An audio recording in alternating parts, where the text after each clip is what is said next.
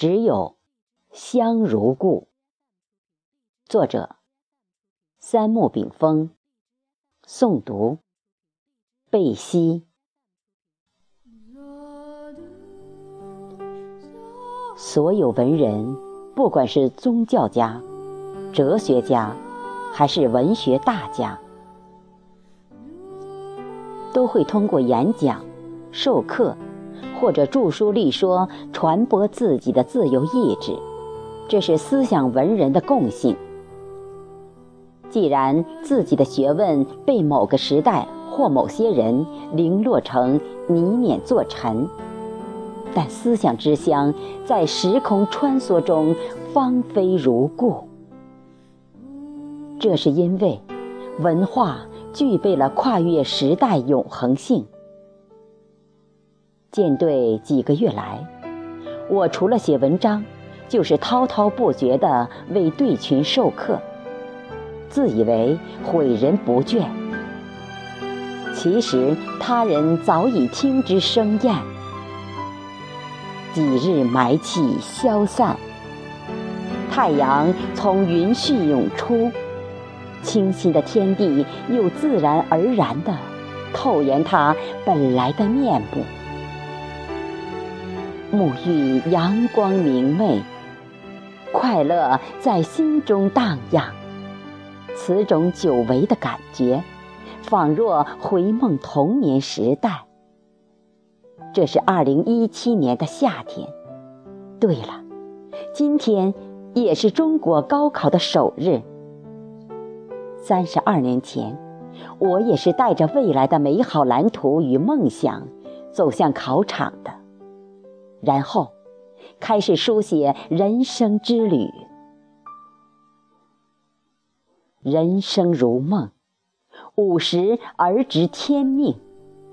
几十年来，既挣扎于欲望汇聚的狂野洪流之中，也随波逐流，习惯用感性的头脑去追逐花花绿绿的杂色世界，犹如蜜蜂般不知疲倦地采撷花粉。却将用生命换来的甜蜜留给别人去享用。以剑为镜，可以正衣冠；以人为镜，可以知得失；以史为鉴，可以照未来。几人又用灵魂这面镜子来反观形体外面的世界呢？举目远眺，滔滔江河，悠悠云霞，茫茫旷野，绵绵青山。大自然的一切，无不知借人类一个真知灼见。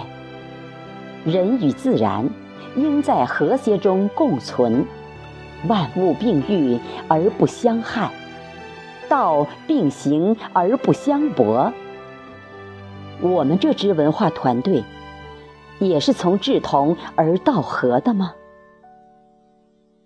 人类的思想源于灵魂，而灵魂也透过明镜无声的反馈给形体，身心同样当和谐共存。这是道法自然。人类源于自然之静变，也许。猿人带着有毛，从草昧中匆匆走来，但心却带着不安，在现实中孤傲飞翔。而大自然的法则却天网恢恢，疏而不失。不管何时，我们的轨迹很难超越天道为自然设置的界限。大自然对人类的馈赠没有理由，而对大自然的索取，我们是否还生感恩之心与报恩之念？大观姹紫嫣红的草野，大自然精神就是无私与和谐。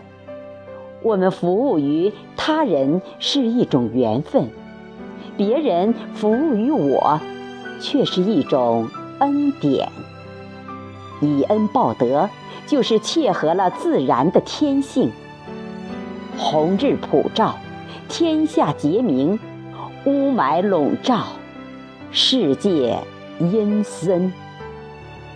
我们的一切活动，不管良善的还险恶的，不论积极的还是消极的，都在灵魂深处留下不灭的痕迹。只有在平静的时候，在反刍咀嚼，是否愧对天地，反射出的一切没有私情可护。朗朗乾坤大律，犹如弹性墙壁，没有公私之辩。你扔给他什么，他就毫无保留地弹还你什么。也许大家认为这就是因果，其实我们的灵魂是面铁冷无情的镜子，它让历史车轮走得公正。它让时空隧道变得平等，它让我们的眼前世界变得透明且和谐。文化可以被打压，但人类文明的一切物质现象，终归在时空中化为尘埃。唯有文化，永恒不变。